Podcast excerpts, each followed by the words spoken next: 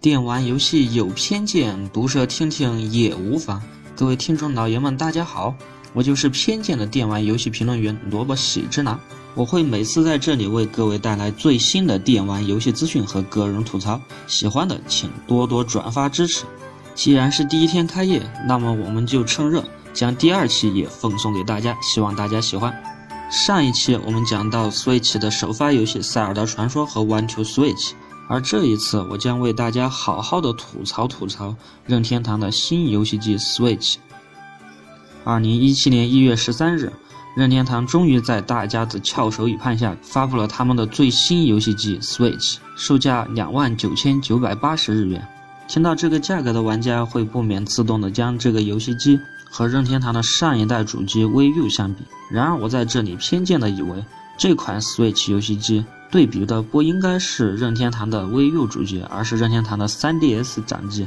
首先，让我们来看看任天堂自己在广告中对 Switch 的定位。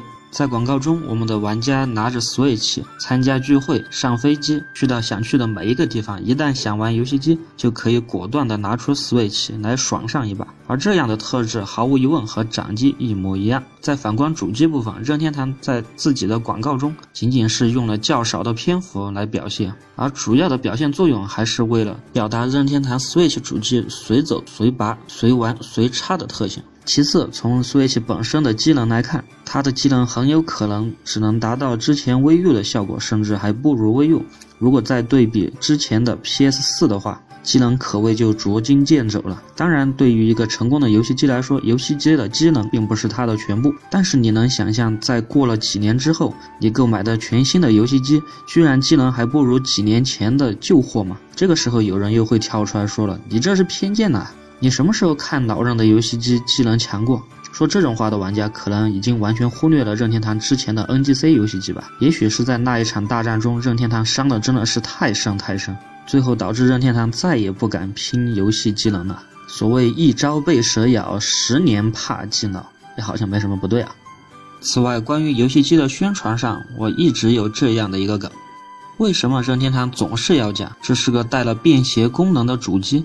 为什么不反过来讲这个是带了机能升级功能的掌机？如果稍微交换一下，说不定媒体就将 Switch 游戏机和之前的 PSV 之类的游戏机进行比较，这样一比，新游戏机的机能就会凸显出来，反而会更好卖。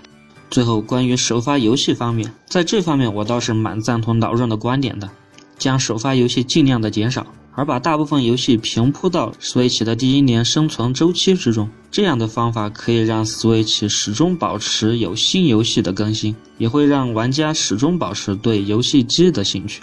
只是在老生常谈的问题上，任天堂在 Switch 上仍然不是做得很好，第三方的阵容依然门可罗雀。看来想要打破任天堂游戏机三分机的诅咒，还需要一定的时日。其实说了那么多，也仅仅是我的个人观点。相信各位听众在自己的心里已经有自己的答案，那么不妨让我们共同翘首以盼三月三日 Switch 发售吧。同时在这里说个题外话，目前的 Switch 首发版已经被淘宝炒成了天价，各位现在才想起来购买任天堂 Switch 主机的人，可能要等到几个月之后了。当然，我在这里说的一切的一切都不包括土豪。好了，这一期的电玩有偏见就到这里，我们下期见。